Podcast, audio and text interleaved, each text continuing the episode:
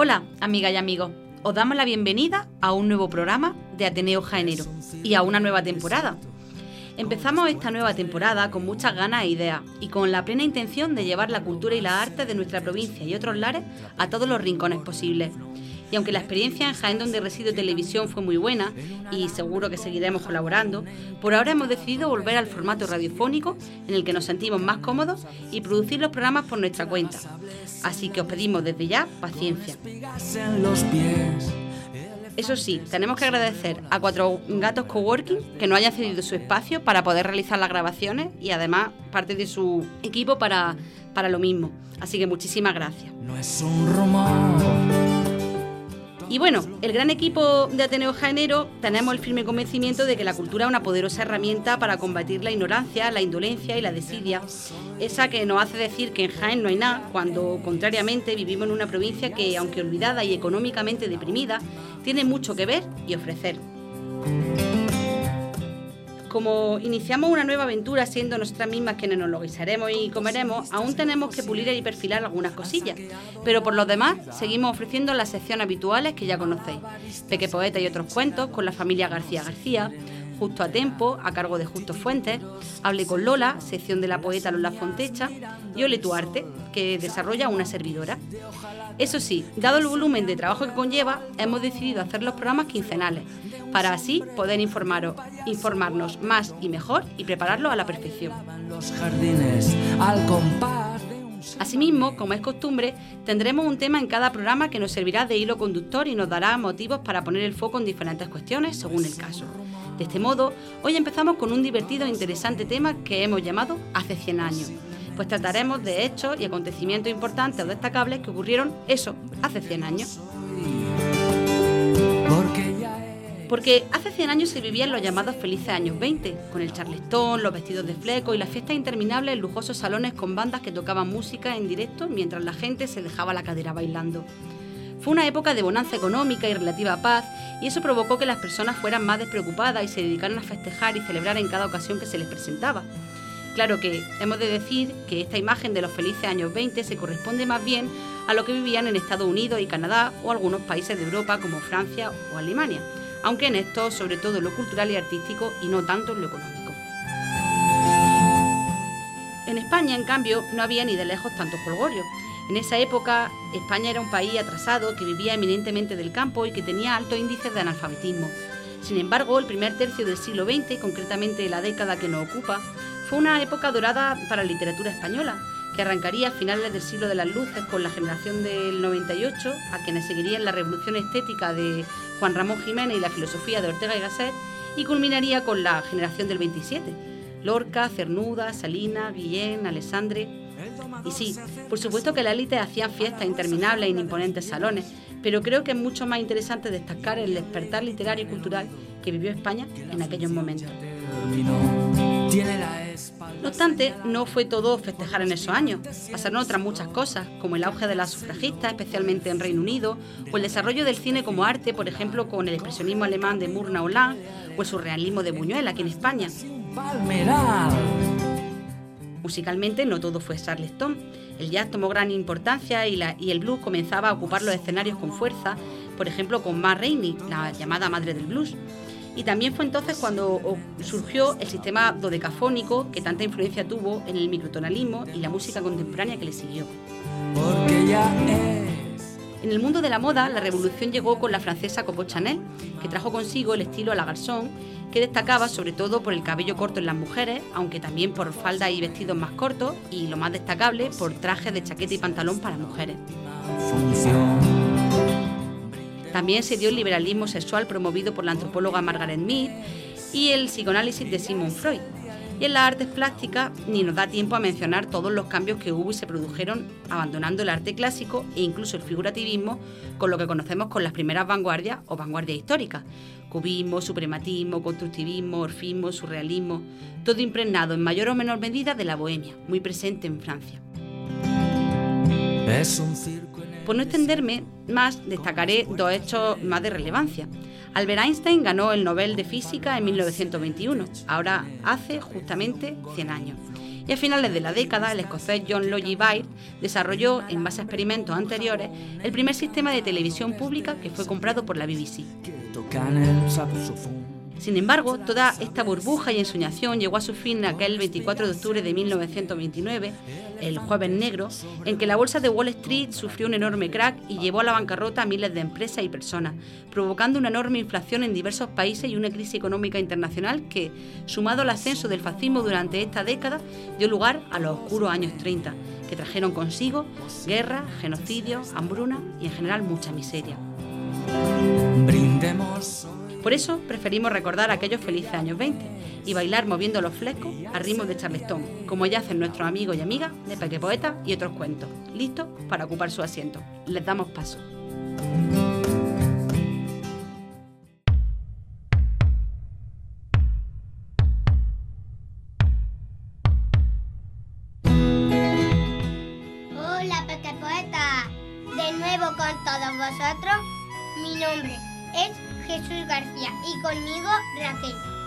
María Ángela y el otro Jesús García. No podéis imaginar qué ganas teníamos todos de volver. Así es. Vamos a compartir con todos vosotros, Peque Poeta, 20 minutos de poesía en estado puro en esta vuestra sesión Peque Poeta y otros cuentos. Y hemos vuelto a lo grande. Hoy tenemos un programa cargado de monstruos, brujas y fantasmas, porque celebramos Halloween. ¡Comenzamos! ¡Sí! El pasado 31 de octubre celebramos la Noche de Todos los Santos, o Noche de Bruja, más conocida como Halloween, una de las celebraciones más importantes en algunos países, sobre todo en las culturas anglosajonas.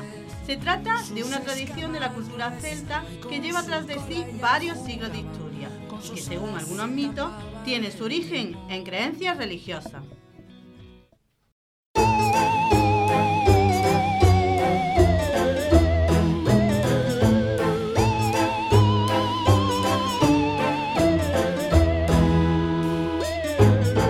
¡Qué felicidad! Llega Halloween que disfrazarse para ir a pedir. Escuchadme atentos, no tengamos prisa. Con este relato moriréis de risa. En la oscuridad todo se transforma. Luces apagadas en la casa de las sombras. Sombras que hacen ruido, íntimas amigas. Con sus patas largas caminando de puntillas. Halloween, Halloween, Halloween,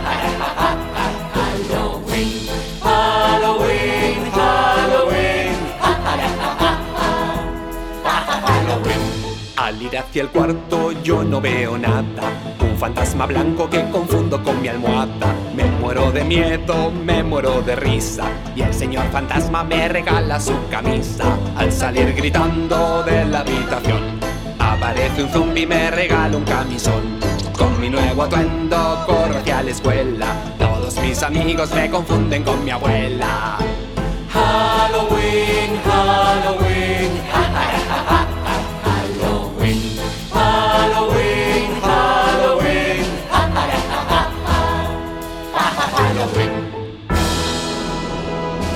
Suena como el viento.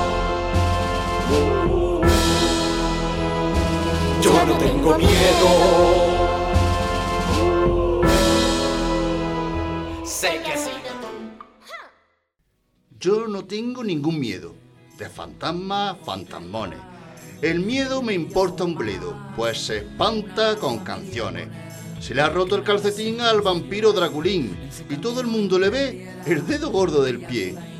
Dice que el fantasma Guido la sábana le ha encogido y ahora de frente o de espalda siempre asusta en minifalda. Hoy la bruja Genoveva ha estrenado escoba nueva y al conducir pobrecilla se choca con lo que pilla. Como tiene el dragón pío tres cabezas, vaya lío. Cuando está muy resfriado, estornuda por tres lados.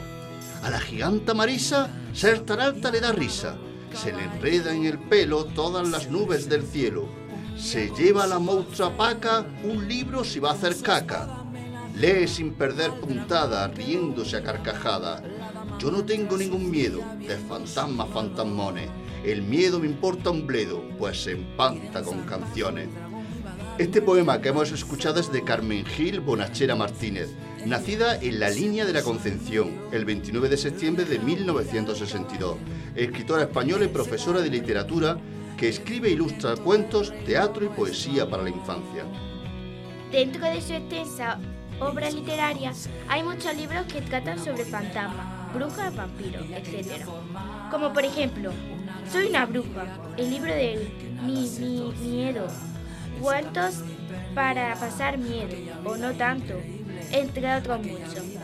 Pero uno que especialmente nos gusta por ser de poesía y temática Halloween es Monstruos, Brujas y Fantasmas, del que hoy os leemos algunos poemas. Para ser un monstruo monstruoso no se ha de ser ni bonito ni hermoso. Uno puede ser grande y a lunares o pequeño con colmillos, tener tres verrugas o pelillos en los oídos.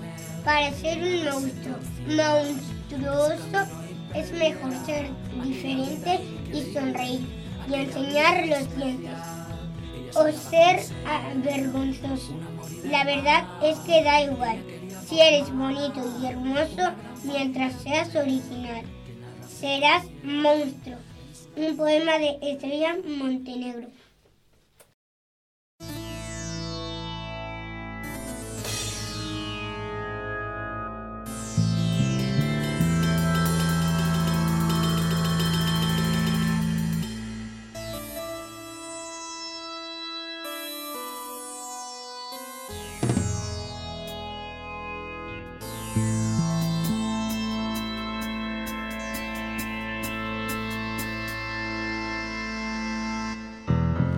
Chumbalaca, chumbalaca, chumbala, chumbalaca, chumbalaca, chumbala.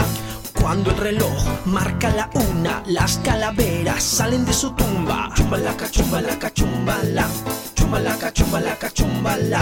Cuando el reloj marca las dos, las calaveras comen arroz. Chumbalaca, chumbalaca, chumbala, chumbalaca, chumbalaca, chumbala. Cuando el reloj marca las tres, las calaveras bailan al revés. Chumbalaca, chumbalaca, chumbala, chumbalaca, chumbalaca, chumbala. Cuando el reloj marca las cuatro, las calaveras se van al teatro. Chumbalaca, chumbalaca, chumbala, chumbalaca, chumbalaca, chumbala. Cuando el reloj marca las cinco, las calaveras se pegan un brinco. Chumbalaca, chumbalaca, chumbala, chumbalaca, chumbalaca, chumbala. Cuando el reloj marca las seis, las calaveras juegan con Moisés. Chumbalaca, chumbalaca, chumbala, chumbalaca, chumbalaca, chumbala. Cuando el reloj marca las siete, las calaveras comen un filete. Chumbalaca, chumbalaca, chumbala, chumbalaca, chumbalaca, chumbala. Cuando el reloj marca las ocho, las calaveras comen un bizcocho. Chumbalaca, chumbalaca, chumbala, chumbalaca, chumbalaca, chumbala. Cuando el reloj marca las nueve, las calaveras juegan en la nieve. Chumbalaca, chumbalaca, chumbala, chumbalaca, chumbalaca, chumbala. Cuando el reloj marca las diez, las calaveras se pisan los pies. Chumbalaca, chumbala, chumbalaca, chumbalaca, chumbala. Cuando el reloj marca las once, las calaveras pintan el bronce. Chumbalaca, chumbalaca, chumbala, chumbalaca, chumbalaca, chumbala. Cuando el reloj marca las doce, las calaveras se desconocen. Chumbalaca, chumbalaca, chumbala, chumbalaca, chumbalaca, chumbala. Cuando el reloj marca la una, las calaveras regresan a su tumba. Chumbalaca, chumbalaca, chumbala, chumbalaca, chumbalaca, chumbala. Y yo, quizás sea por deformación profesional, os quiero contar que Halloween hoy en día es la oportunidad perfecta para que transversalmente trabajemos diferentes aspectos de la globalidad y la educación de los niños. Mientras que ellos se divierten y corretean por las calles disfrazados de pequeños duendes, demonios, brujas, fantasmas y monstruos, pidiendo dulce y golosina a los visitantes a, los, a los habitantes del vecindario. A la vez que estimulamos su socialización con los otros pequeños del barrio y hacen nuevos amigos. Muy importante, aunque siempre pasa desapercibido, estamos también desarrollando su expresión, ya que los niños disfrazados se ponen en la piel de otros personajes. Y así estamos estimulando su expresión corporal y su habilidad interpretativa. Sin olvidar que Halloween Es la excusa perfecta para iniciarlo en la búsqueda de poemarios, cuentos, cómics, películas, canciones, trabalenguas, adivinanzas, etc. Todo esto basado en, esta temática. Seguro que conoces muchos y que estás deseando compartirlos con amigos y familia. Nosotros vamos a recomendaros algunos poemas y libros para empezar. Permanecer atentos. Mi flaquita la Catrina, estoy por todo tu hueso, flaquita de mis amores, con tu sonrisa burdona y el sombrero lleno de flores. Aunque naciste en México, tú quisiste ser francesa y te pusiste ese sombrero que llevas en tu cabeza. El señor Guadalupe Posada te dio esa simpatía para que grite la gente que por ti se moriría. Yo te amo, mi flaquita, y muero por tu huesito, pero no me lleve ahora, déjame seguir, seguir vivito. Ya llegará ese momento en el que por tu hueso muera, y llevándome contigo, estaré siempre a tu vera. Verás qué bien lo pasamos con el mismo Satanás, riendo a, la, a mandíbula batiente por toda la eternidad. Un poema de Ángel Reyes Burgos. Con su espada amenazaba al dragón que lo miraba, la dama mientras sufría. Y ahora, las recomendaciones literarias de hoy, que comienzan por nuestro libro preferido de poesía monstruosa. Su título, Monstruos, Brujas y Fantasmas. La autora Carmen Gil. En este poemario nos cuenta qué le ocurre a un fantasma cuando se le encoge la sábana, o qué modelo elegirá la momia para ir a una boda, o cómo son los pedos de un gigante. Si quieres saber la respuesta a esta y otras muchas preguntas divertidas, lee Monstruos, Brujas y Fantasmas, que te basta tronchar de risa. La segunda recomendación literaria de hoy se titula El vampiro Vladimiro, antes muerto que vampiro. Está indicado para niños a partir de 7 años, escrito por, Mi- por Miguel Ángel Calero, jienense por parte de esposa. Según Vladimiro, nos cuenta que duerme en un ataúd, no le puede dar el sol y tiene 80 años. Dice que es un niño normal. Vladimiro solo sale de casa por la noche. Su cama es un ataúd y acaba de cumplir los 80 años. Vladimiro es un vampiro. De repente, a Vladimiro le da por querer hacer cosas nuevas, como hacerse vegetariano, ir de vacaciones a la playa o llevar ropa de colores en lugar del negro habitual. Vladimiro quiere ser un niño normal. ¿Podrá conseguirlo?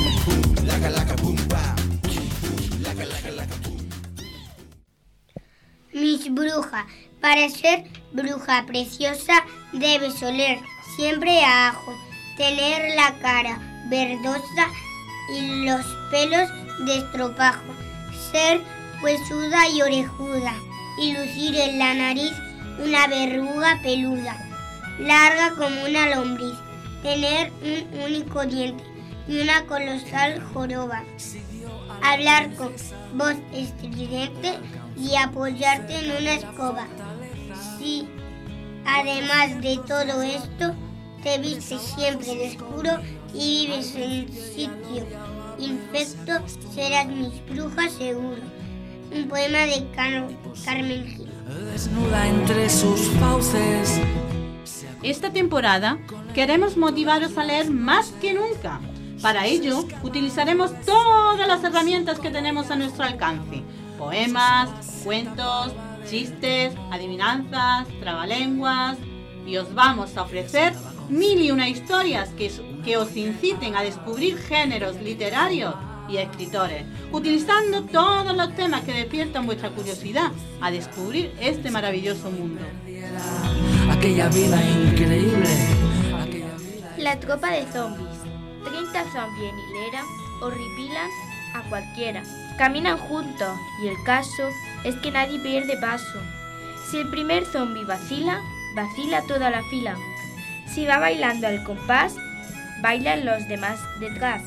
Si se da un con un obstáculo, comienza el gran espectáculo, porque cada zombie errante se da con el de delante.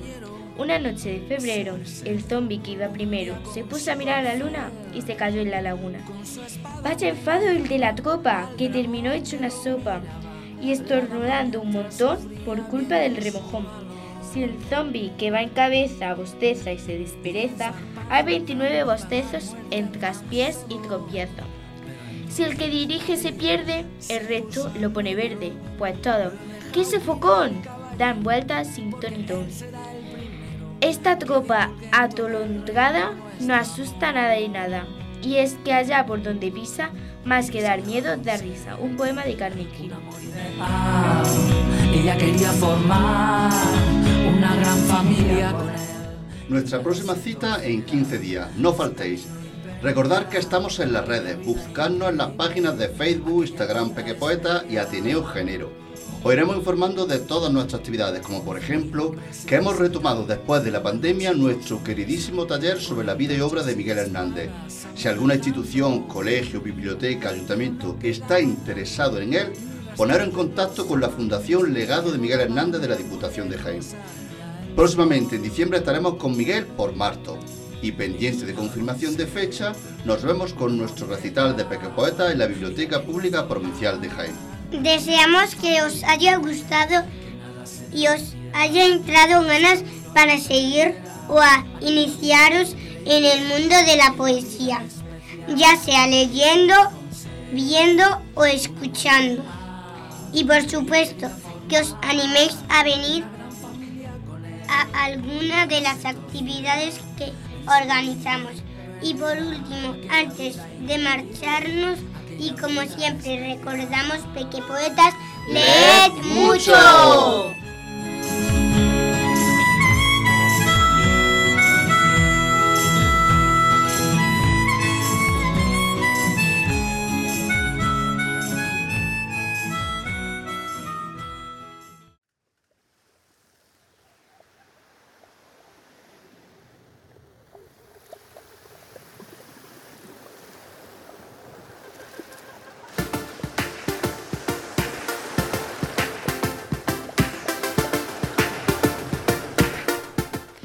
Bueno, pues vamos ya con la sección Justo a Tiempo por nuestro amigo Justo Fuentes, que siempre nos trae las mejores canciones y bueno, a ver qué se le ocurrió hoy. Hola, muy buenas. Pues hoy vamos a centrarnos eh, hace 100 años. ¿Dónde estabas tú hace 100 años? No me acuerdo. Te pasa lo que a mí, que se te va un poco la memoria. Bueno, pues hace 100 años estábamos en lo que se ha llamado los locos años 20, una década bastante movidita y que guarda cierto paralelismo con lo que estamos viviendo ahora. Tras una guerra mundial y la epidemia de la mal llamada gripe española, esta fue sin duda una de las décadas más prósperas económica y culturalmente hablando del pasado siglo. Y empezamos por la ley seca, Mal asunto. Mal asunto. Una ley que estuvo en vigor en Estados Unidos desde 1920 a 1933. Creo que había sido dos años y fíjate. Sí, la verdad que duró bastante. Bueno, pues eh, esta ley fue peor el remedio que la enfermedad. Se evitaron crímenes domésticos y subieron los crímenes mafiosos. Al Capone estaba on fire. bueno, pues nos quedamos con este tema de un grupo que se llama Roca Vieja y La Ley Seca.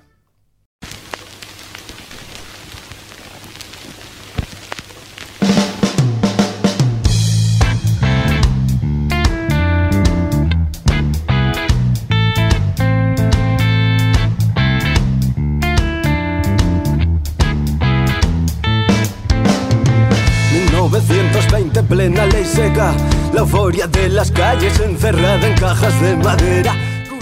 Vale, Rocavieja es un grupo de Yecla que empezó siendo bastante reivindicativo y que, bueno, ya se ha ido calmando un poquito. El vídeo está bajo licencia Creative Commons, por lo tanto, nombramos el autor, que es Jaime Falomir, de Double Motion Studios. Suena.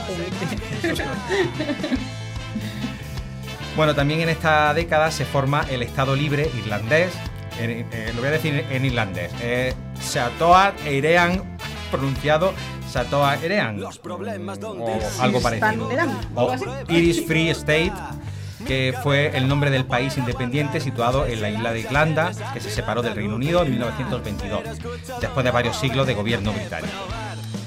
El Dáil, que es la Asamblea de Irlanda, ratificó el tratado el 7 de enero de 1922, provocando una ruptura en el movimiento republicano. Se forma un gobierno provisional presidido por Michael Collins, conocidísimo por la película, y precisamente nos vamos a quedar con esta película de Neil Jordan de 1996, con eh, Liam Neeson y Julia Roberts. Julia Roberts, Así en general. así en general. Eh, Iba a hacer un comentario sobre la risa de Julia Roberts, pero no lo voy a hacer. Está muy manío ya. Está muy manía. Bueno, pues ponemos este vídeo de una jovencísima y guapísima Cindy O'Connor que se llama She Moved Through the Fair. Tengo un inglés de, de ahí de Torre del Campo. Vaya rollazo lo ha soltado. Vamos a escucharla.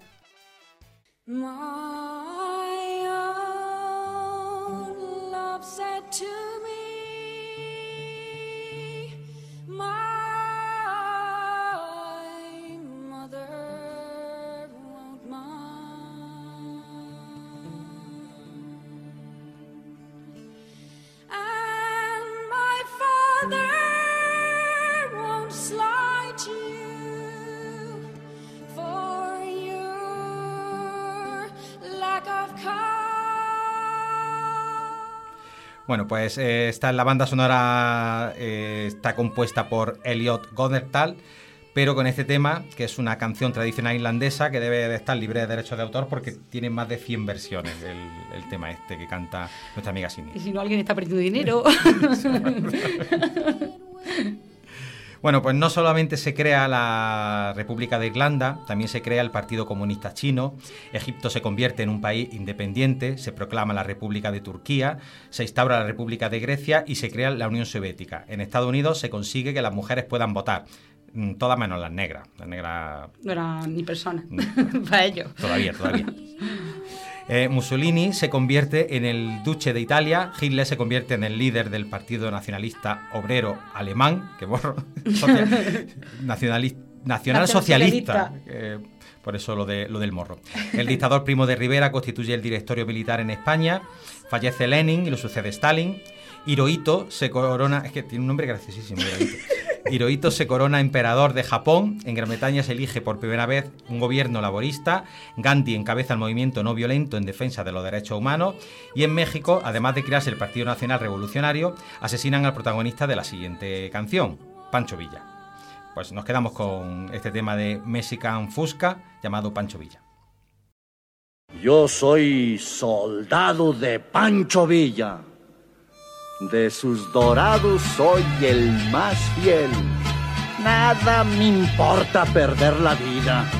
Si es cosa de hombres morir por él. Que viva Pancho Villa, el centauro del norte, el hijo de Durango, el padre de los pobres. Que viva Pancho Villa y la revolución, que vivan los dorados. Mexican Fusca, iniciado por los hermanos Eric y Fernando Mejía Rosa, lo digo por si los conocéis algunos, empezaron utilizando las bases musicales de grupos extranjeros y grabando los temas en cassette. ¿Te acuerdas tú de lo que es el cassette, no? Sí, sí. Soy joven, pero no tanto. Actualmente lo forman Sally, Fer, Jauce, Caute y Fusca, de verdad que tiene un nombre crecidísimo. Y tratan temas de vanguardia, al puro estilo rap regio, como el crimen organizado. Te, te ríes porque, porque te gusta. Vestido rap regio. Sí, eh, por etiquetas que no sea.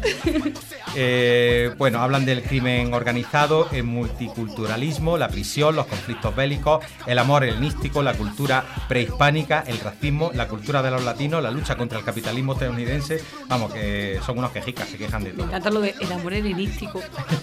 Ahí porque sí. Porque seguro que tienen una canción que habla de eso, de, de esas críticas que hay.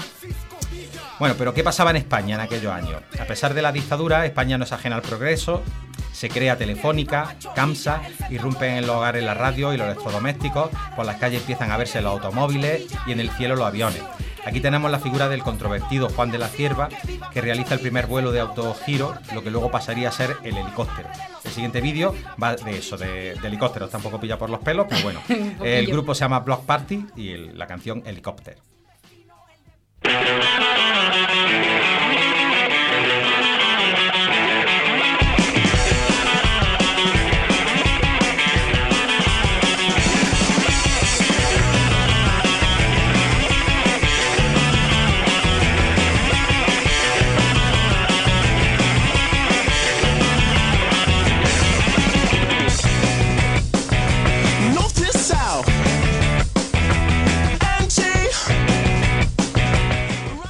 Block Party es un grupo brit- británico de indie rock liderado por Kele Oke- Okereke. Con lo que te cuesta decirlo. No es tan difícil, pero bueno. Su música ha sido relacionada con bandas como The Cure, Moway, Siouxsie and the Banshee y recientemente se le ha relacionado con Radiohead.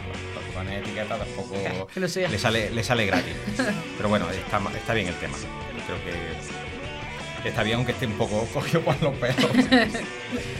Bueno, culturalmente, además de la eclosión del cine, del que hablaremos más adelante, en España nace la generación del 27, acompañada de, la, de las sin sombrero, que eran las mujeres artistas, que se habla poquito de ellas, y de la otra generación del 27, que eran humoristas. Y de la que se habla menos todavía. Esa se habla menos todavía, pero está. había un, un jiennense ahí, se llama Tono, Sí, me suena mucho. que hicimos en, en otros programas. Y, y ese también era un, referente, además se dedicaba a hacer eh, películas de extranjeras y las doblaba. Y no tenía nada que ver. ¿no? A lo mejor hablaba de un personaje que era un hombre y lo ponían como mujer eh, durante la película y Qué bueno. digno de ver, se llama Tono. Y ese estaba en la generación del 27 en la parte de los humoristas. Mm. No, creo, a lo mejor he metido la pata al decir ese nombre. Bueno, eh, aquí, como en todo el mundo, pues triunfaba en la música Carlos Gardel con sus tangos. Así que nos quedamos con esta versión instrumental de Por una cabeza, de Carlos Gardel. Conocidísima canción. La escuchamos.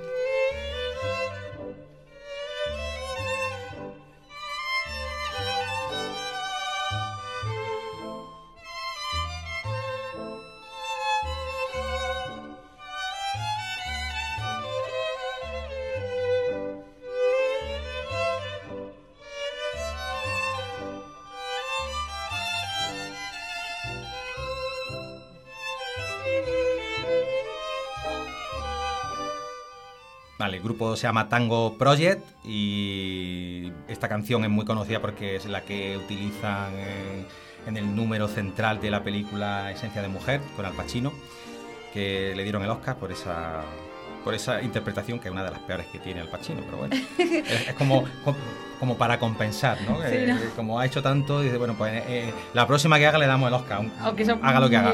La verdad que sí, que hace de ciego, que, que también tiene su mérito. ¿no? Ciego que baila. Bueno, eh, en estos años el estilo musical que más triunfó fue sin duda el Charleston, así que seguimos con, o po- ponemos este tema de James P. Johnson que se llama Charleston.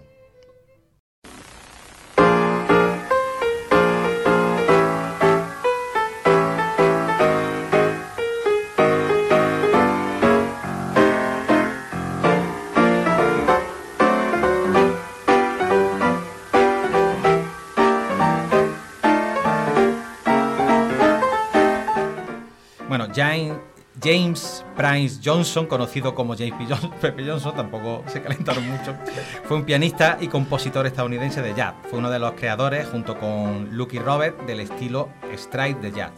Según algunos autores, su nombre deriva de los saltos stride que daba la, la mano izquierda al tocar, que alternaba notas potentes en los tiempos débiles, con acordes en los tiempos fuertes. Estoy diciendo de memoria. Esto dio paso al charleston que venía a su vez del foxtrot. En estos años se popularizaba el cine. Pasamos del cine mudo al sonoro con el cantante de jazz, la del negro blanco. negro- Negro pintado. Es un blanco que está pintado de negro. Entran en escena grandes cómicos como Charles Chaplin, Buster Keaton, Laurel y Hardy, también sex symbol como Rodolfo Valentino o Greta Garbo. Mickey Mouse, el ratón gigante con guantes que tiene un perro de mascota, se estrena en su primer cortometraje dirigiendo un barco, un barco de vapor. Y en España, Buñuel, rodeado de sus amiguitos Lorca y Dalí, estrenan un perro andaluz para que le explote la cabeza a todos los espectadores. Los de antes y los de ahora. Los de ahora, porque la, la verdad que el surrealismo, ¿no? En Alemania, Fischland estrena su Metrópoli, de la que Queen hizo un vídeo estupendo de esta canción, Radio Gaga, con fragmentos remasterizados de, esta película de, de. Así que nos quedamos con este tema, Radio Gaga, de Queen.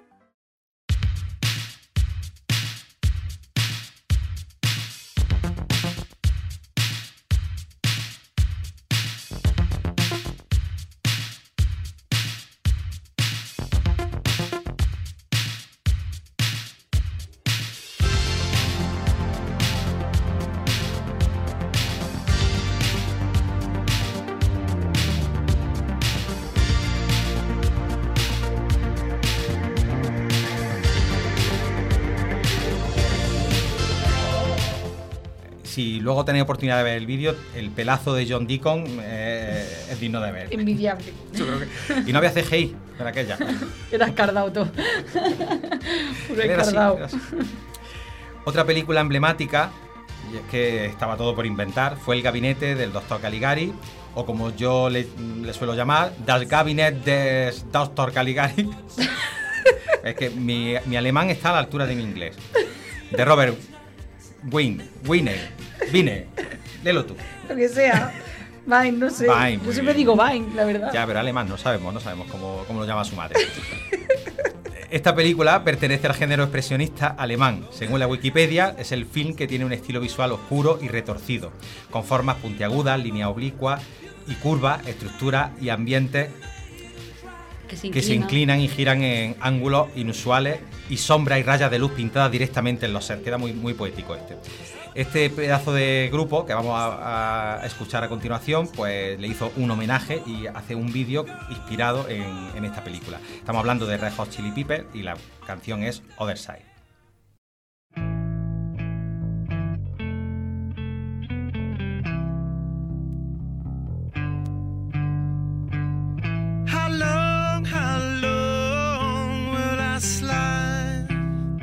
Separate my side? I don't, don't believe it's been. Yo tengo que confesarte una cosa. Cuando vi que habías puesto RHCP, digo, ¿qué RHCP? Tuve que escuchar la canción para Pues los. RHCP de toda la vida, De toda la los, vida. los- los- los- Los los rejos, los rejos, que le llaman aquí, los rejos. La red. Bueno, perdona, te interrumpí. Bueno, el vídeo es muy raro, pero porque todos llevan camisetas. que sabes que, mm, Sí, que esta gente gusta ellos suele, suele gastar poco en camisetas. Bueno, pues vamos ya a, terminar este, este repaso por estos años. Y, y como sabes, la cosa no acabó muy bien. El 29, en el 29 se produjo la Gran Depresión y luego en la siguiente década vinieron guerras, miseria. A ver si esta vez no, no nos pasa lo mismo. Eh, os dejamos con dos personajes de los que hemos hablado antes. Aquí eran conocidos con el nombre políticamente incorrecto del gordo y el flaco. Y este, en este fragmento solían bailar eh, un baile bastante típico que, os recomiendo que, veáis. Los vaqueros, además, que salen en el vídeo rudos y descuidados, pues bueno, aquí están impolutos, tienen la gota de colonia que le cae detrás de la oreja y cantan en la puerta de- del salón. Bueno, pues con este vídeo me despido. Eh, la canción se. Bueno, el tema se llama Dancing on the, on the Ball. Y bueno, pues con esto podéis bailar un, un poquito. Pues sí, nos vamos bailando y nos despedimos ya de ti hasta la semana que viene. Bueno, mejor dicho, hasta dentro de 15 días, que todavía no me acostumbro. Muchas gracias. Muy bien, Justo. adiós. coincidence. Boom, left a glance. Boom, boom, I want you dancing. Sliding, gliding, prancing. Billy, billy, billy, billy, Things that taught me wiggle. Take your partner and you hold her. Sliding and fold her. A little bold. Just work your shoulders, snap your fingers, one and all. In the hall at the ball, that's all. Vamos ya con la sección de nuestra compañera Lola Fontecha, llamada Hable con Lola, que siempre nos trae un invitado o invitada, como en este caso, muy especial. Adelante. Buenas tardes. Seguimos acompañando al silencio para darle la forma más apropiada. Hoy nos acompaña en la sección Hable con Lola una mujer, me atrevería a decir, completa en todos los rincones de la cultura. Creación de cuentos, obras de teatro, himnos, canciones, articulista, prologuista, pregonera, poeta y amiga. No sé si me he dejado algo en el teclado de mi ordenador, pero para eso la tenemos aquí. ¿Quién es Rocío Biezma y cuándo sientes dentro de ti escribir es aquello que te permite decir lo que la boca no es capaz de pronunciar? Bueno, buenas tardes y gracias Lola. Eh, pues te voy a decir, eh, si muchos me conocéis, eh, yo creo que Rocío es una jiennense más, una mujer sencilla, un alma sensible, diría que extremadamente sensible y a la vez con una fuerza férrea de voluntad que, que ha hecho de la palabra un refugio mm, y a la vez una tabla de salvación para afrontar desde que era muy pequeñita diferentes situaciones dolorosas o hermosas que la vida nos ha ido dando. Eso diría que. En estos tiempos en los que la alarma sanitaria nos tiene los pasos abreviados y que, como dijo Brecht, son malos tiempos para la lírica, debemos intentar al menos seguir adelante, haciendo camino al andar, desde aquellos campos en los que sembrar y regar para seguir recogiendo cultura en los días que se nos avecinan de tranquilidad. ¿Cómo estás manteniendo viva la llama de la poesía? Pues yo creo que ella, la poesía, se aviva sola por sí misma ante malos tiempos. Eh, da, mucho, da para escribir mucho cuando hay dolor, ¿no? Eh, solamente hay que escucharla y por mi parte, para poner algo de mi parte, aunque con algo de dificultad, eh, pues escribiendo, sacándome el corazón, aunque sea a trozos, sintiendo cada instante de lo que sucede fuera y dentro y compartiendo cada vez que me ofrecéis hacerlo, como por ejemplo tú ahora con esta invitación. ¿Qué palabra o verso elegirías para definir?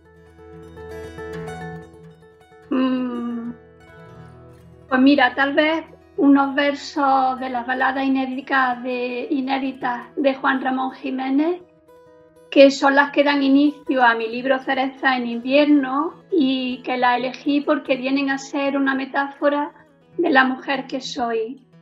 Y los versos dicen, huele a tierra, a viento, a agua, a sol, a brisa. Tú verás lo que es una primavera que tiene dentro inviernos, otoños, estíos. De mm. Juan Ramón Jiménez. Qué bonito. Buena, buena forma de definirte, sí, señor. Eh, bueno, no me esperaba otra cosa, siendo Rocío Diezma de quien estamos hablando. Eh, ¿Qué momento es el más apropiado que tienes a la hora de escribir? Cuando te llega la música, cuando, cuando te sientes más inspirada.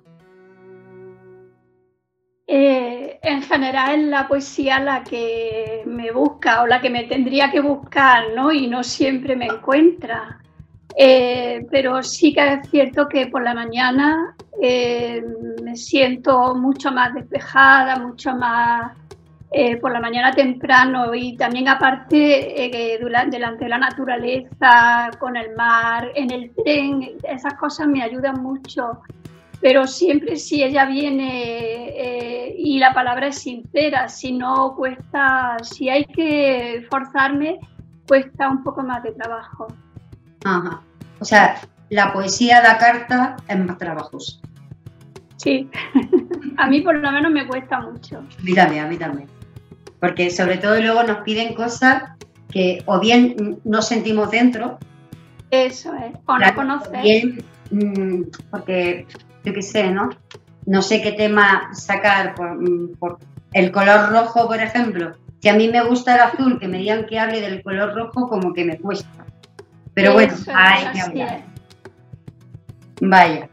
Eh, háblanos un poco de los premios y galardones que te han concedido a lo largo de tu fructífera vida literaria y sobre todo me gustaría saber o nos gustaría saber si existe alguno que te haya marcado especialmente si puedes contarnos por qué.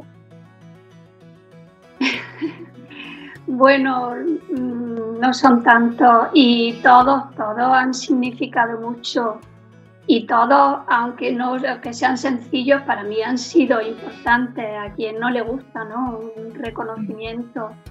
Eh, sobre todo, estoy muy agradecida con todos y cada uno. Lo que pasa es que siempre, tal vez el primero, ¿no? que fue concedido por el Ayuntamiento de Mancha Real, eh, fue una estrategia, fue muy gracioso, fue una estrategia para que eh, mi hija, que pinta de maravilla, pudiera eh, perder su humildad y su timidez presentando un cuadro, porque el certamen era de pintura y poesía. Y fue toda una sorpresa, la verdad que yo no esperaba, de verdad, y bueno, me premiaron a mí. Entonces todo aquello fue muy entrañable, muy novedoso, muy, no sé, eh, después también los reconocimientos de otros países, de, en Uruguay, en Marruecos, en, en Argentina e incluso en Barcelona, que no lo llamo ya otro país, que son entrañables para mí. Todos esos también son, son también muy sentidos, muy emocionantes, porque, bueno, porque eh, que fuera de tu entorno sepan valorar tu poesía, pues siempre emociona mucho.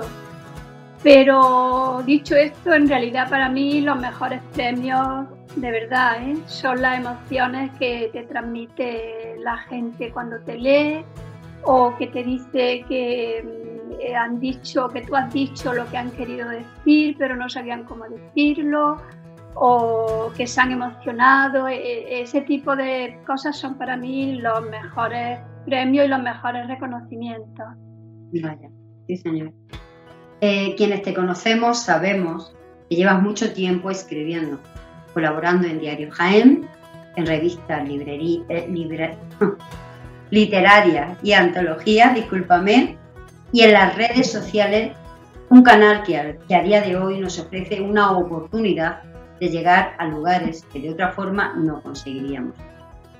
Eh, tengo que destacar tu entrañable blog, Amanéceme si puedes. Ya el título sugiere creatividad y poesía, pero mm, no veíamos publicado ningún poemario tuyo. Hasta que en 2010 se presenta El vértigo del alimento. ¿Qué te mueve a hacerlo y por qué en aquel momento? Bueno, mm, nunca pretendí publicar ningún libro en solitario. Yo estaba muy tranquila y muy a gusto como estaba. Y no, la verdad no era ninguna meta, ni lo necesitaba, no era algo que no estaba en mi horizonte, ¿no? Lo que pasa que el paso para hacerlo, pues bueno, se lo debo a la insistencia de mucha gente, de mucha, mucha gente. Eh, como por ejemplo y principalmente a José María Lopera, nuestro paisano, que desde que me conoció, pues eh, puso mucho en, en su confianza en mí eh, y me lo exigía, me lo, me lo repetía y, me lo chantajeaba también. A mi hija, y a mi hija también, a muchos buenos amigos como, como Paco Mateo, eh, como José Antonio Zamora, como Teresa Ábalos, eh, a, lo- a algunos editores también que me han pedido publicarme. Y, y bueno, a todos los que me han insistido mucho y han creído en mí, eh, y también, bueno, luego a tantas y tantas personas que me han dicho muchas veces eso tan bonito de que, te- que me dicen de quiero tener un libro tuyo en mi mesita de noche o en mi Bonito. estantería o en mi casa. Sí. Dijo el poeta Rainer María Rilke, convierte tu muro en un perdaño. Y desde la amistad que comparto contigo, creo que eso es lo que hiciste. Y sacaste fuerza ante la adversidad para seguir dando pasos adelante y publicaste Cerezas en invierno. Traducida al italiano después por la editorial Colibris Edizioni en 2020. Y este año, en el que tantas zancadillas se ha llevado la cultura, nace la estancia seca. Háblanos un poquito de todo este proceso, porque de pronto mm, todo, en el 2020 que empieza el tema de, de la COVID-19, ahora en el 2021 otro más. Háblanos de, de este proceso. Bueno, Cereza en invierno, Cereza en invierno salió en 2019. Lo que pasa que el pobre libro no ha tenido tiempo tampoco de expandirse nada más que un poquito, ¿no? Eh, y sí, es verdad, son malos tiempos.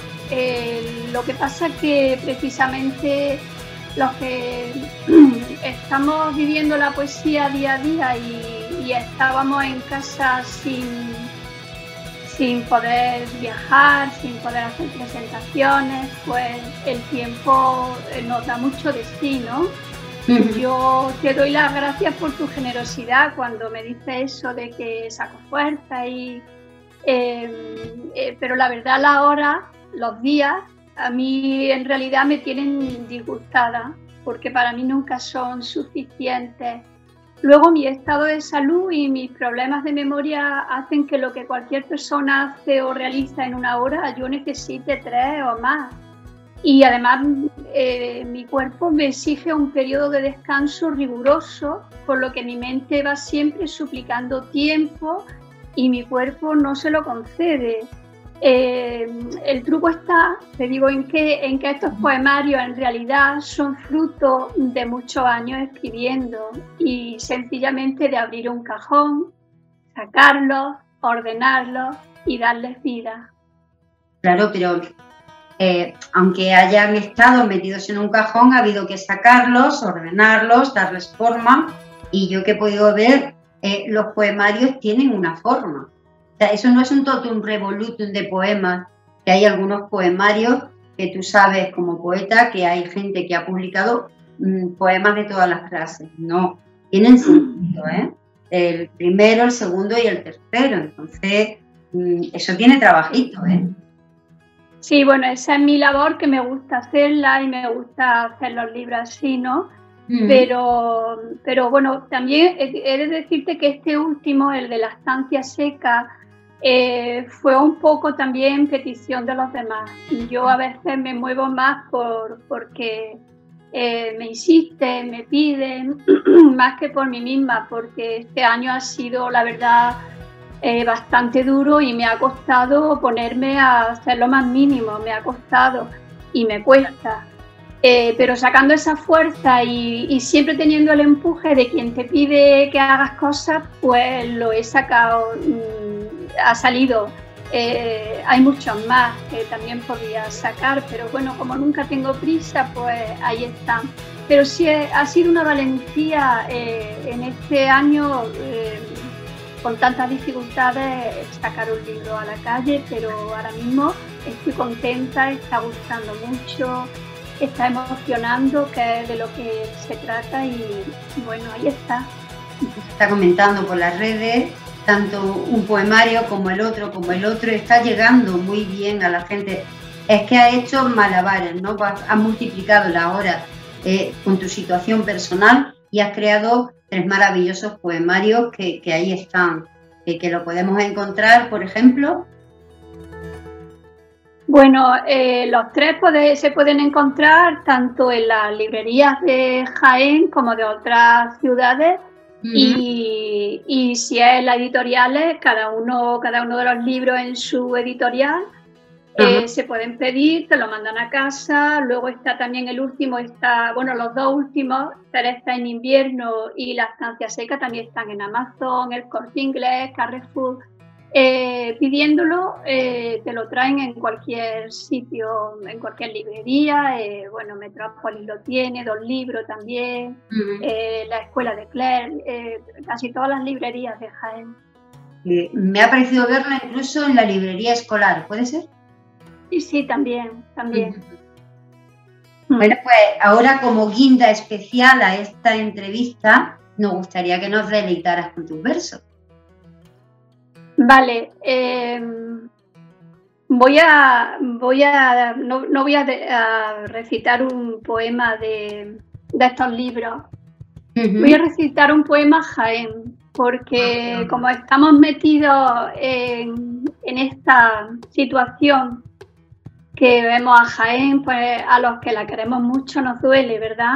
Claro. Entonces, bueno, hace poco que lo puse, que no suelo poner poemas en, en las redes, pero eh, este lo puse por el, por el dolor, pero os lo voy a recitar hoy en persona, ¿vale?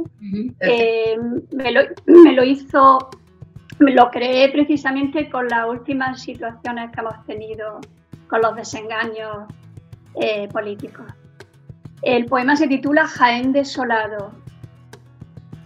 Has hecho de mí una vecilla que transita tu piel dolida, que revolotea tus barbechos con amor de madre. Y te siento como se siente la tierra después de la lluvia, tan amada, tan adentro, como poesía de Petrarca. Pero tus verdes aceitunas son lágrimas que se desgarran contra tu heredad en el clamor de tu tristeza, como una promesa cenicienta o como canto de las minas desmanteladas que late cada mañana en los ecos extinguidos. Un día más amanezco en tu regazo y escalo con mis ojos tu inmensidad de olivos, tus semejantes en su quietud a la más bella partitura, y vuelve a ser memoria del olvido, Jaén, mientras tu oro líquido amamanta con tu epílogo al resto del mundo. Wow. Señor. Bueno, Muy bonito, muy bonito. ¿Ha elegido alguno más? mm, no, eh, sabes que soy prudente, solo he elegido uno. Si quiere alguno más, tengo aquí algún libro, pero lo que tú me digas. Uno cortito, por favor. Uno cortito. A ver, de cereza en invierno, por ejemplo, está dividido este libro en cuatro partes y la última es la senescencia, que en palabras de la agricultura sería el invierno. Pero siempre termino mis libros con esperanza y al final casi está este libro, este poema que se llama La luz de las cerezas. Lleva una cita de Juan Gelman que dice, mamá se levantaba con los ojos llenos de rocío, le crecían cerezas en los ojos y cada noche los besaba el rocío. En la mitad de la noche me despertaba el ruido de sus cerezas creciendo. Juan Gelman. Mi poema. La luz de la cereza. Hoy ha vuelto a salir el sol y respiro, muy cansada como de costumbre. El viento que se cuela entre Puerto Alto y el Zumbel llega sigiloso como cualquier mañana de domingo. Las mujeres sacuden las sábanas en las azoteas. Ya nada me es extraño. Los olivos parecen corales de plata en el verdor del invierno. Algunas chimeneas disipan el humo por entre los tejados, lo mismo que mi memoria diluye mi infancia y otros recuerdos. Las cerezas centellean como astros en los árboles del tiempo. Entienden mi nostalgia y tantas cosas que me callo. Calientan con sus huesos mi regazo de niña y alegran mi semblante nibio colgándose como zarcillos en mi oreja. A veces, vermellones y esféricas enjugan mi sollozo, llanto que se escarcha en la noche y lo vuelve todo blanco para que cuando despierte encuentre nuevamente la luz de las cerezas en invierno. Uf. Es emocionante escucharte el contenido del poema y, y- y el tono que le das al poema porque, porque lo vives. Nos haces vivirlo a quien te escuchamos y lo estás viviendo tú personalmente. Y esa es una forma que a mí mm, personalmente me encanta. Rocío, estaríamos eternamente hablando contigo, hablando de ti y, y de todas las cosas que tienes entre manos, porque aun cuando tenemos una situación especial que nos tiene un poco cogido, tú siempre tienes tu cabeza maquinando para una cosa o para otra. Y bueno, hasta aquí ha llegado nuestro tiempo de hoy. Ha sido un placer disfrutar de tu bagaje cultural y sobre todo escuchar en tu dulce voz esos versos que nacen tan dentro de ti. Ahora seguimos la noche con el alma henchida de tus palabras. Muchísimas gracias, Rocío. Bueno, yo doy las gracias a vosotros, en particular a ti, por esta entrevista tan bonita y tan emocionante. Y bueno, felicidades por este trabajo que haces y a todos los que lo hacen contigo, pues también enhorabuena. Muchas gracias. Hasta siempre.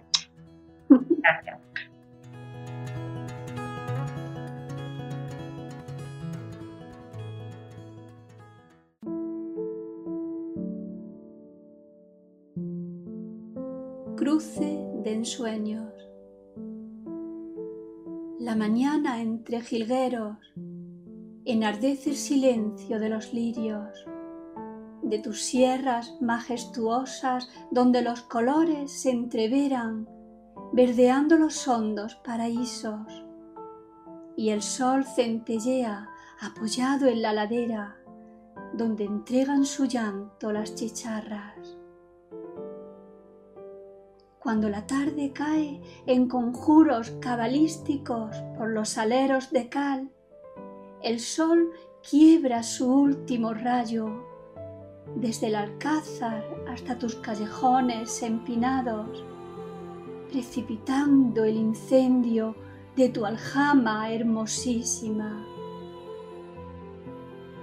Mientras despiertan los jazmines constelados, con sus efluvios de nácar.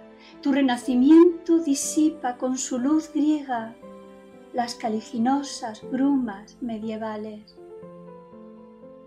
Existen a lo lejos pasillos de angosturas encanadas, rumor de jilgueros con latido recóndito. Y las pavesas mariposean por encima de los aljibes. Jaén, mi Jaén, mujer que llevas enredada en tus caderas la hiedra de las tres culturas, humilde y sosegada, generosa, cruce de ensueños, magna, afable, manantial dorado que al mundo sustenta.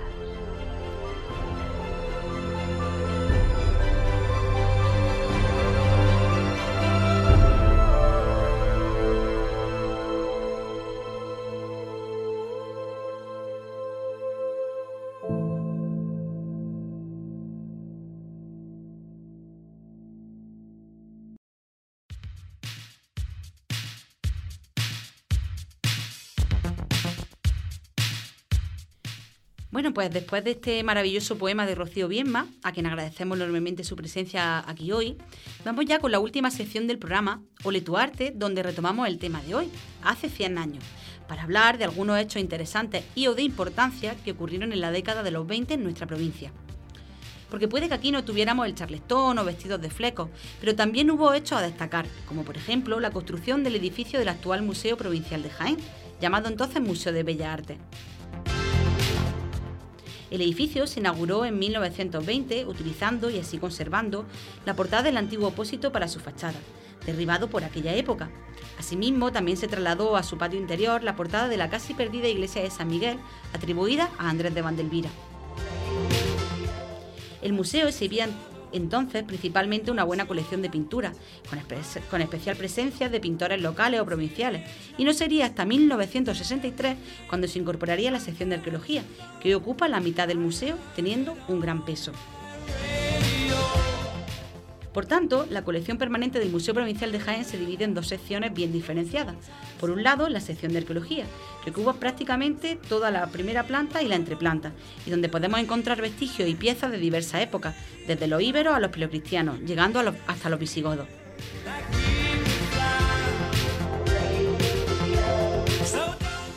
En esta parte hay una reproducción de la cueva de la Toya, una cámara sepulcral íbera encontrada a principios del siglo XX en la aldea de, Toya, cerca de Peal de Becerro, así como multitud de piezas de todo tipo, como cerámica, armas, esbotos, numismáticas, sarcófagos, estatuas y mosaicos encontrados en la provincia de Jaén.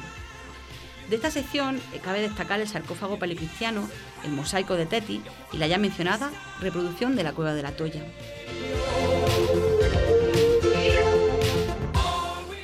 Por otro lado, la sección de Bellas Artes, situada en la segunda planta del edificio donde abundan las pinturas, aunque también encontramos esculturas. Obras que abarcan un periodo que va desde el siglo XIII-XIV al XX, aunque ciertamente ocupan mayor peso las obras del siglo XIX en adelante. La colección tiene una gran presencia de artistas de la provincia de Jaén, como Sebastián Martínez, Jacinto Higueras, Pedro Ro- Rodríguez de la Torre, Zabaleta o Manuel Ángeles Ortiz, entre otros. Pero también cuenta con obras de magníficos artistas españoles contemporáneos como Antonio López, Mariano Benlliure, Eduardo Chicharro o Picasso.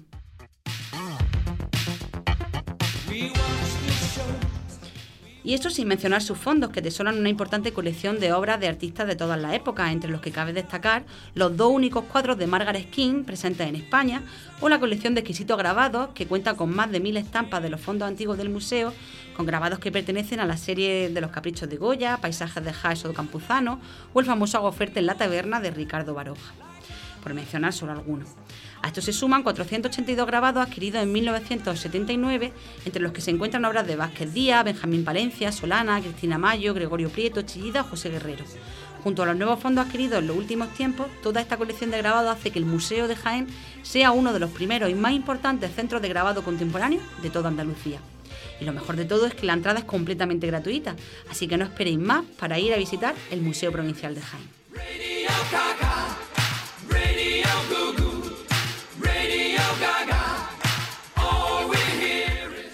Avanzando un poco más en el tiempo, al año 1925 concretamente, debemos destacar dos hechos muy importantes. El primero de ellos es el nacimiento del más famoso arquitecto jiennense del siglo XX, Luis Berger Roldán, que seguiría los pasos de su padre, Luis Berger Martínez, y al que luego le imitaría su hijo. Luis Berger Roldán fue arquitecto municipal en el Ayuntamiento de Jaén y a él debemos algunas de las más emblemáticas construcciones jiennenses de la segunda mitad del siglo XX, así como la remodelación del urbanismo o la restauración de importantes monumentos como los baños árabes de Jaén, el Hospital de San Juan de Dios, la Iglesia de la Magdalena o el Complejo de Santo Domingo. Enamorado de Jaén, de sus calles, de su arquitectura, de sus paisajes y parajes, Verges siempre ha defendido esta tierra y su nobleza, y con ese mismo mimo y pasión ha obrado en sus trabajos. Así nos lo demostró una colección de dibujos de su autoría que el Colegio Oficial de Arquitectos expuso en 2016 y que nos ayudó a acercarnos un poco más a la sensibilidad de este magnífico arquitecto.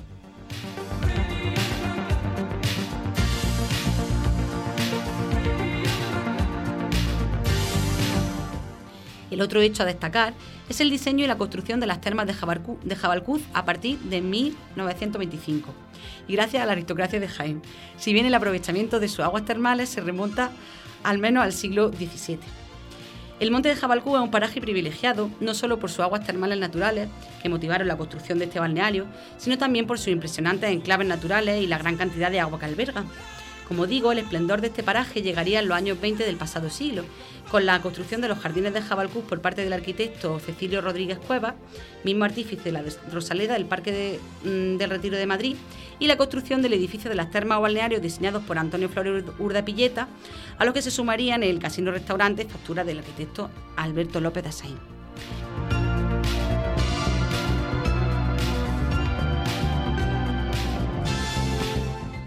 En resumen, grandes arquitectos de la época para una magna obra que pretendía aprovechar los recursos y la privilegiada situación del monte de Jabalcú, a escasa distancia de Jaén Capital y otros municipios colindantes. Durante los años 30 y 40 las, termas- las termas de Jabalcú gozaron de gran popularidad, atrayendo a gente de todas partes de España, mientras que en los años 50 perdió fama y quedó reservado casi exclusivamente para los jiennenses, de la capital y la provincia. Así continuó cayendo en su declive hasta el fallecimiento de la marquesa de Blanco Hermoso, propietaria del conjunto, en 1972, cuando se abandona hasta casi caer en la ruina. Con espigas en los pies, elefantes sobre bolas, con. Los más mayores recordarán las termas aún en funcionamiento, mientras que los que ya tienen una edad tendrán an- anécdotas de haberse colado en el balneario, ya abandonado, pero aún no tan ruinoso. Ahora sería un peligro y es completamente desaco- desaconsejable, sea dicho de paso. Y por supuesto, muchos recuerdan aún, aún el bar de María la Guarra, que servía fresquísimos biscuites de alcázar en un paraje inenvidiable.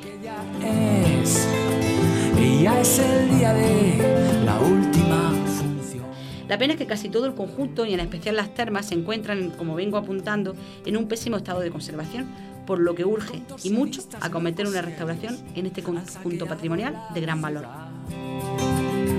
Malabaristas atrincherados no se quieren.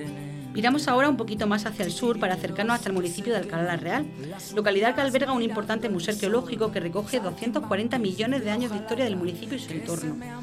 Lo que nos permite enlazarlo con la década de los años 20 es que en 1927 dicho palacio, que ya entonces albergaba el Museo Municipal de Alcalá la Real, pasó de manos privadas a titularidad municipal, instalando el ayuntamiento una aulas escolares y algunos otros servicios culturales en él.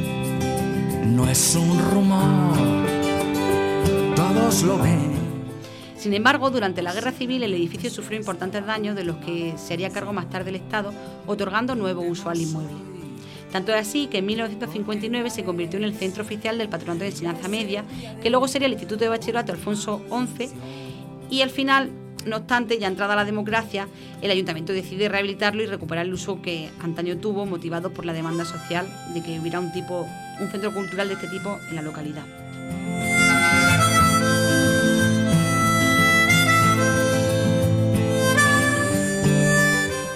Así, con la ayuda de la Junta de Andalucía, el palacio comienza a rehabilitarse en 1995, demorándose cuatro años su restauración, pero dando lugar a uno de los museos más importantes no ya del municipio, sino de la provincia. Y es que este museo ha sido creado con la intención de acoger para su exposición, conservación y difusión fondos de tipo arqueológico, etnológico, antropológico, paleontológico y científico, principalmente extraídos de, nuestra provincia. El museo cuenta con 38.000 piezas, entre las que podemos encontrar, en palabras de su director, Carlos Borrás, desde unos helechos de hace 240 millones de años hasta unos dientes de tiburón de hace apenas, dice él, 12 millones de años. Siendo lo más interesante la interpretación que se ofrece de los mismos. Pues, por ejemplo, los helechos nos indican que, siguiendo las palabras del director, hace 240 millones de años esto era un ambiente amazónico, lo cual a priori no parece imposible de concebir. Y alguien le grita en el oído. En cualquier caso, merece mucho la pena visitar este museo no solo por lo extraño o exótico de sus piezas, sino también para entender mejor cómo fue, es y quizás será nuestro propio entorno. Por el filo de la gran pista. En 1927 también hay un hecho destacable y es la creación de la publicación periódica La Razón, editada y publicada en La Carolina, y de un claro corte republicano que de hecho se intensificó a partir de 1930, aunque por lo evidente poco después desapareció y por los mismos motivos no se conserva ningún ejemplar de esta publicación. Y ya que estamos hablando de la prensa jienense de los años 20, cabe hacer mención también a un periódico de Linares creado en 1929 y llamado El Día, que al principio tuvo tintes republicanos, pero que a partir de 1932 se inclinó hacia lo monárquico y acabó desapareciendo en 1934. De este sí se conservan algunos ejemplares, concretamente 8, en la hemeroteca del Instituto de Estudios Jienenses. Brindemos hoy, porque ya Para ir finalizando, nos adentraremos en el corazón de la sierra de Cazorla, Segura y Las Villas para hablar, del más popular de cuantos en Balsa y en Jaén, el pantano del Tranco de Bea, más conocido simplemente como el Tranco. Porque resulta que, aunque muchas personas crean que este pantano fue construido por el régimen franquista, lo cierto es que su planteamiento se dio mucho antes, concretamente con el Plan de Obras de 1902. Sin embargo, la falta de financiación pública y privada demoraron demasiado el inicio de la obra y no que no comenzarían hasta 1929 y que se prolongaron hasta 1944, aunque no fue oficialmente inaugurado hasta 1946. encantadores de serpientes que tocan el Para su construcción fueron anegadas mm, de agua 1.500 hectáreas de terrenos principalmente agrícolas que tiempo A albergaban la vega de Hornos de Segura y la primera parte, por así decirlo, del Valle del Guadalquivir, tierras llenas de aldeas y cortijadas. Y es que antes de la construcción del pantano, aquel era un paraje sobrecogedor recorrido por un desfiladero descrito por Madoz en su Diccionario de España, por abreviar, el cual tenía, según dice, al menos 84 metros de altura, apenas un metro de anchura y unos 8 metros de largo siendo conocido como el tranco de Monzoque o también de Mojoque, y derivando su nombre actual de este, pues se mantiene lo de tranco, añadiéndoselo de veas por ser, según dicen, donde vivían los ingenieros que lo diseñaron y construyeron. El embalse tiene una capacidad de 500 hectómetros cúbicos de agua, lo que lo hizo el más grande de Andalucía durante 20 años. Y bajo él se encuentran la aldea de Bujaraíza y la torre de Bujar- Bujarcaíz, visible únicamente de- cuando el nivel del agua es muy muy bajo. También se sumergió bajo el agua la isla Cabeza de la, Vi- de la Viña, donde se sitúa el castillo de Bujaraíza y que dependiendo del nivel del agua podemos ver y visitar o no. En este maravilloso paraje podemos hacer muchas actividades como piragüismo, pesca o paseo en barco solar, pues la Diputación Provincial de Jaén instaló una embarcación de estas características en el año 2015 que ofrece idílicos paseos por las calmas aguas del pantano. Y por supuesto, de ahí mismo, en, en las imita- en las inmediaciones del pantano, puedes tomarte un refrigerio o un rico plato de comida serreña a precios populares. Eso sí, lo que más suele impactar a primera, en la primera visita es cruzar la enorme presa que sujeta esa barbaridad de litros de agua. Y ahora pasamos a la recomendación de la semana. y es menester que os anime a visitar el Pantano del Tranco o cualquiera de los otros muchos que tenemos en la provincia y que ofrecen multitud de actividades para hacer, rutas de senderismo, piragüismo, paseo en barco, etc. Además de inmejorables ubicaciones en el corazón de todas esas sierras que verdean y oxigenan nuestra provincia. Y ahora llega el momento más amargo, que es despedirse. Pero no os preocupéis, volvemos pronto con un nuevo programa lleno de interesantes contenidos. Mientras tanto, ya saben, lean, disfruten, escuchen música, hagan el amor, que la vida sabe mejor.